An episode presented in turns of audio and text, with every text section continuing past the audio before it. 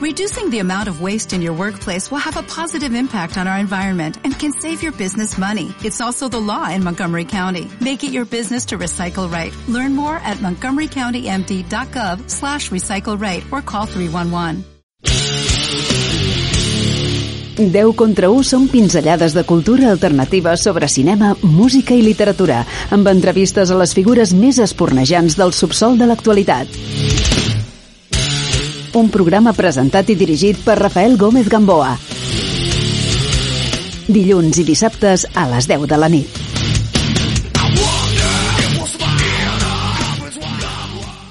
Hubo un tiempo y un lugar en los que la violencia dominaba la vida de todos. Estamos en 2005, una época convulsa y envenenada por una ETA que se resiste a desaparecer. A partir del material incautado a un comando, los agentes Alcorta y Reyes se lanzan a la caza implacable de un escurridizo jefe etarra.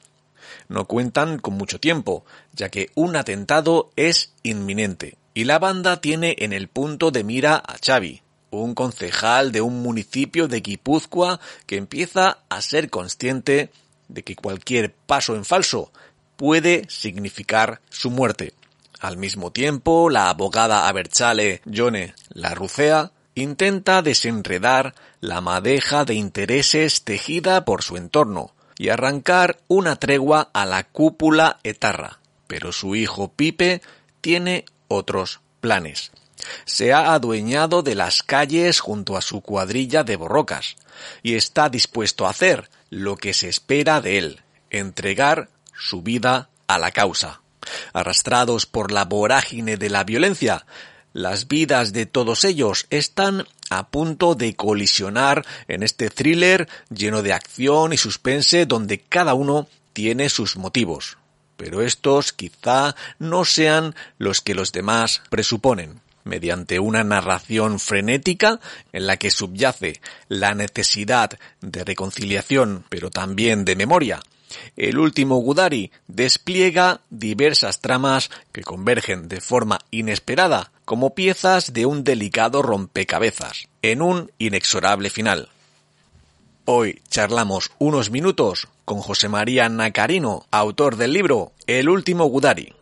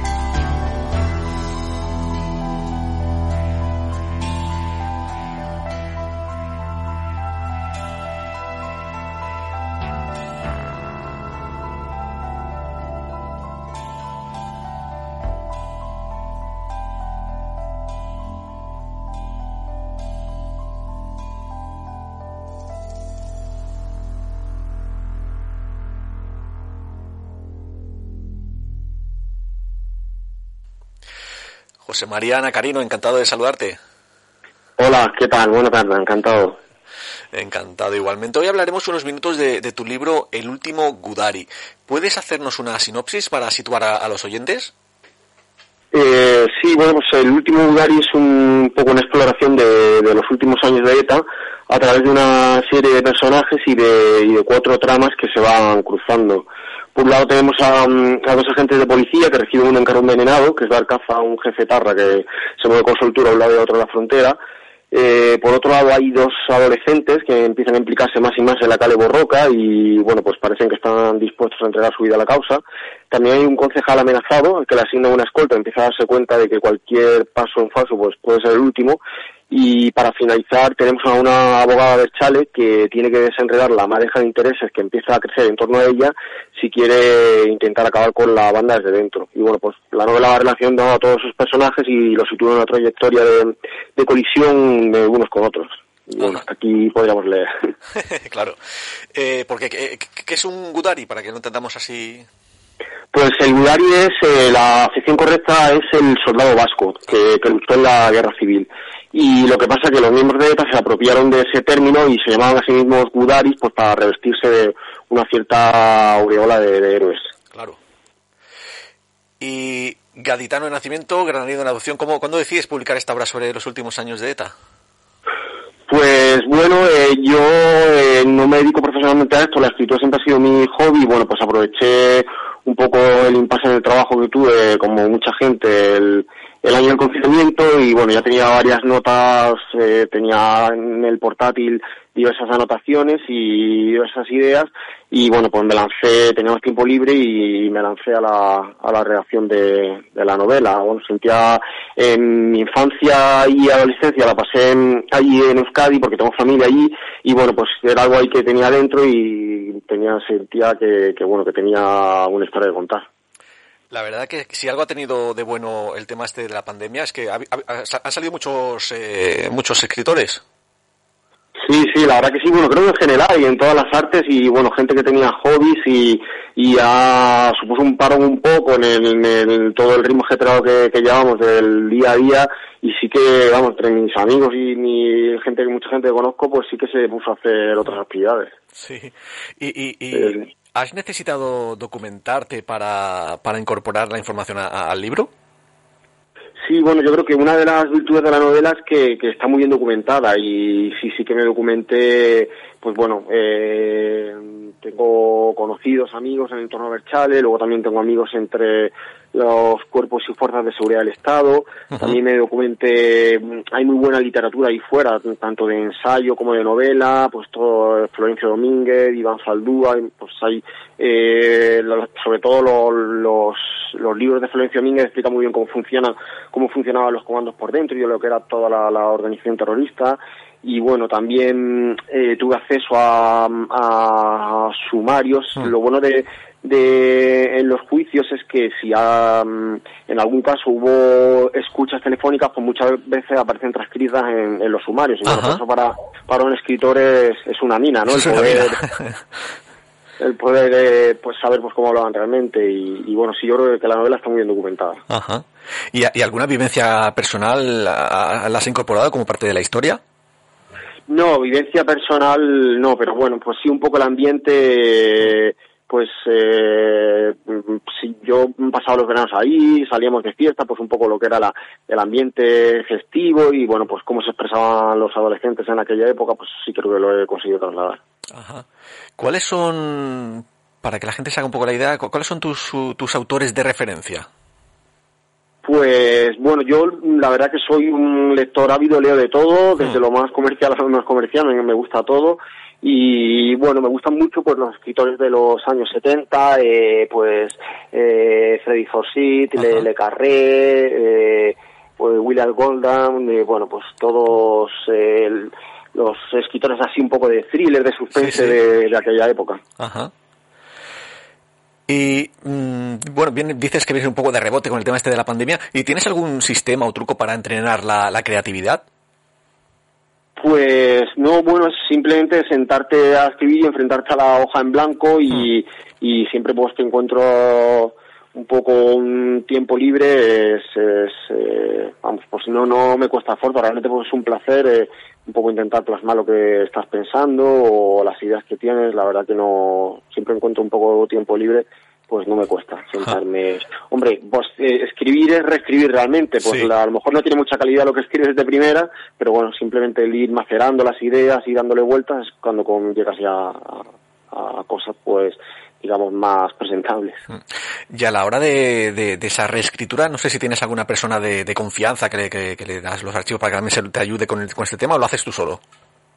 Pues sí, bueno, tengo muchos lectores ceros que le llaman. Eh, la verdad que mm, tengo mucha suerte y mis amigos pues son muy lectores y gente también de mi familia y siempre que, escribo algo, pues bueno, hay que, la gente no suele tener mucho tiempo y también pues eh, me pongo un poco pesado, oye, léete esto, léete esto, pero, pero creo que es fundamental que el tener una primera opinión, porque mucho, sobre todo en esta novela, sí que he hecho mucho proceso de reescritura, teniendo en mm. cuenta pues eh, qué es lo que le gustaba o le impactaba más a la gente, pues sabía que ir por este camino, por este otro, y la verdad que sí creo que es importante tenerle lo que se llama un lector cero. ¿Y actualmente estás, leyendo algún libro? No sé si lo tienes en la mesita de noche o que utilizas en los viajes eh, o no. Sí, pues, estoy leyendo varios. La verdad que, bueno, pues eh, eh, mm, realmente pues el libro que yo he escrito sobre el conflicto y sobre el terrorismo de ETA hmm. en, el País Vasco, pues me, interesa mucho el tema y la verdad que ahora está saliendo mucha literatura. Estoy leyendo el libro de José Ciaga, Purgatorio, que ah. también lo ha publicado hace poco. Y, y, bueno, también un libro de Richard Matheson y bueno, sí, diversas lecturas. Hmm. Eh, actualmente también se está llevando mucho, o, históricamente el, tema de ETA se ha llevado al cine, a, las series. Eh, eh, si nos ponemos a imaginar este libro se llevara al cine, ¿qué, qué, qué intérpretes o equipo técnico te, te gustaría que estuviera implicado? Pues es una muy buena pregunta. La verdad que, hombre, el libro acaba de, salir, ha estado o sea, se publicó hace poco menos de un mes. que la verdad que está funcionando bien y bueno, no, no sabemos lo que parará el futuro. y bueno, yo soy muy cinéfilo y la verdad que, en España hay muy buenos directores. No sé, me encanta eh, Sorogoyen, Rodrigo Cortés, eh, Amenábar, o sea que hay, hay muy buenos directores que podrían llevar al, a la gran pantalla la historia del último Budari, sí. Lo digo porque siempre estás a tiempo de mandarle un ejemplario. Oye, mira, échale, el ojito, a ver qué, te parece. Sí, sí, sí, sí. Si me hago con su dirección de, de, alguno de ellos, seguro que le mando el ejemplar. Yo ahora, mira, antes de, antes de, llamarte, he mirado el, eh, en Amazon, tiene 18 reseñas con una media de 4,9 sobre 5, no está nada mal. Y, tú, particularmente, ¿qué feedback estás recibiendo sobre el libro? ¿Tienes algún mensaje que te ha llegado que te haya hecho especial ilusión? Sí, la verdad que, que sí, que, que estoy recibiendo muy buen, muy buen feedback, la gente le está gustando mucho. Es una novela larga, son más de 700 páginas, pero todo el mundo me dice que, que es muy, que engancha y bueno, son capítulos cortos y que, y que sí le está gustando y la verdad que es muy bueno el feedback hasta ahora, estoy muy, muy contento porque, porque bueno, es un tema sensible, complejo, con, eh, medias verdades, medias mentiras, eh, causas, consecuencias y bueno, pues según como le toque a, unas personas o a otras, pues lo interpreto de una forma u otra. Pero bueno, yo no he querido adoctrinar en la novela y la verdad que creo que, que cada que el lector es inteligente y saca sus propias consecuencias. Y, y bueno, la, en cuanto a la pregunta de si ha habido alguna persona que me ha emocionado, pues al, eh, alguna víctima que, me ha escrito y me ha emocionado lo que me ha ah, dicho. Así que, que, sí, la verdad que muy bien. Claro, claro. Y ahora, eh, bueno, se me ha olvidado preguntarte cómo se dio la, la, la, relación entre la editorial y, y, tú. Pues fue un poco, eh, eh, pues como de la noche a la mañana. La verdad que mm. parece así como estas historias de éxito, mm. si no se tiene en cuenta que yo ya llevaba 20 años escribiendo y bueno, haciendo cursos de escritura, también escribía guiones de cortos para amigos.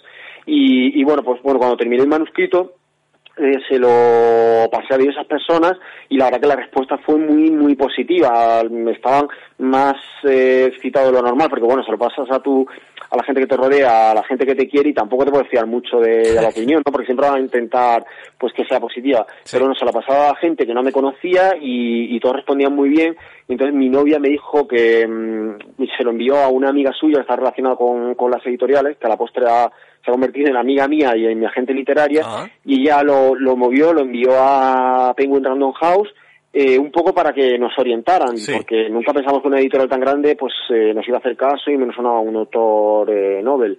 Pero cuál fue nuestra sorpresa que a las dos semanas o tres pues nos respondieron eh, muy entusiasmados y diciendo que, que, no solo era que les haya gustado, sino que querían publicarlo. Y, y, bueno, creo que se conjuntaron, fue una serie de, de casualidades, pues también la editorial yo creo que estaba, el tema es un tema que ahora hay mucha hambre fuera, pues por saber, tanto en series, documentales, novelas, y yo creo que a lo mejor están buscando algo parecido y tuve suerte de estar en el sitio adecuado en el momento adecuado. Exacto, sí, sí. Y ahora desde tu experiencia, ¿qué, consejos darías a un escritor novel? Pues que hagan talleres de escritura, cursos de escritura, sobre todo porque siempre que se está mejorando continuamente. Yo creo que esto es eh, a lo largo de la vida no hay ningún escritor que, que aunque tenga 80 años diga ya sé todo lo que hay que saber, porque pues, es un arte y, yo creo que es importante ir a estos cursos porque es exponer tu material y, que la gente te lea y, bueno, es ahí donde se hacen contactos y networking y siempre pues hay un profesor que conoce alguna editorial o y es así, tú tienes que conseguir que, que, lo que tú escribes salga ahí fuera, porque si es para consumo propio, pues bueno, también puede ser, pero si tu objetivo es que la gente te lea, pues tienes que, exponerte de alguna forma. Y esta mezcla que tienes de Andalucía, País Vasco, bueno, de diferentes regiones, eh, ya, sí que me quedo un poco con la curiosidad de, saber qué plato vasco te gusta y qué plato andaluz son tus favoritos. Eso que tienen que estar ahí de sí o sí. bueno, eh, plato vasco todos, pues que la gastronomía allí es increíble, es que es muy difícil de elegir, pero bueno, eh, elegiré un típico, el marmitaco, pues me, vuelve loco. Oh. Y bueno, Andalucía pues también, eh, no sé, cualquier, también Andalucía pues se, come muy bien. Eh, no sé, me gusta mucho el, el gazpacho, supongo. El gazpacho, qué bueno, qué bueno. Y el, salmorejo también, vaya, están ahí, son y primos, el también, son primos hermanos. Sí sí. sí, totalmente. Y para ir cerrando ya la, la, charla, ¿qué último mensaje te gustaría regalar a los oyentes o comentar cualquier cosa que no hayamos dicho durante esta charla y que te parezca importante mencionarla?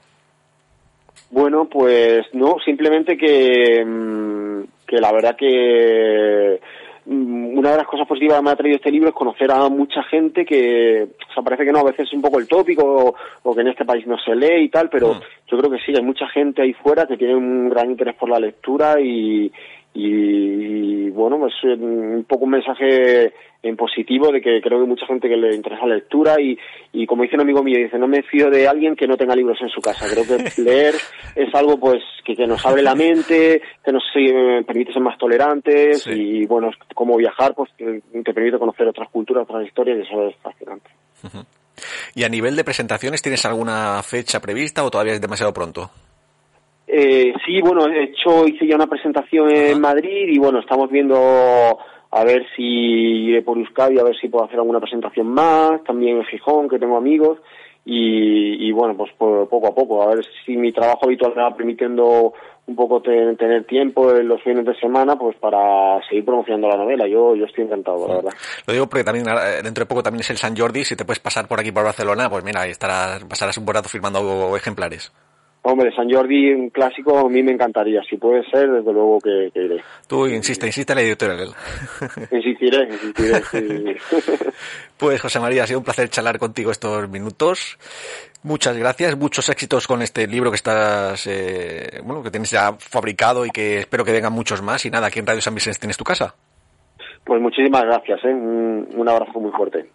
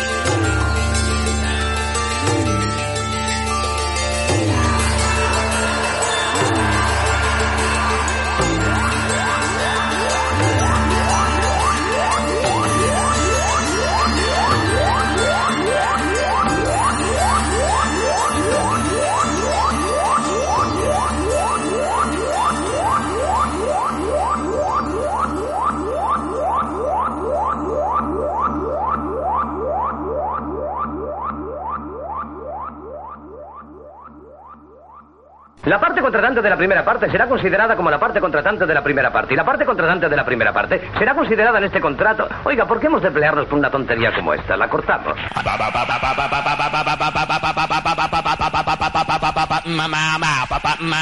Ese le haré una oferta que no rechazará. El mundo se divide en dos categorías. Los que tienen revólver cargado y los que cavan. Tú cavas.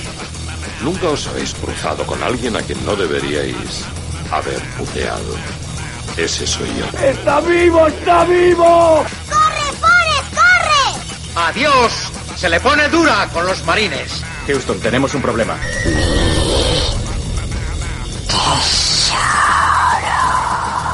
Volveré. Martini con vodka, mezclado, no agitado. ¿Hablas conmigo? ¡Qué delicia oler napal por la mañana! Oh, capitán, mi capitán. Yo soy tu padre. Francamente, querida, eso no me importa. Descubre La Claqueta Metálica, probablemente el libro de cine más divertido del año. Cómpralo a través de internet o solicítalo en tu librería habitual. Porque yo he venido aquí a hablar de mi libro. 10 contra 1 són pinzellades de cultura alternativa sobre cinema, música i literatura, amb entrevistes a les figures més espornejants del subsol de l'actualitat.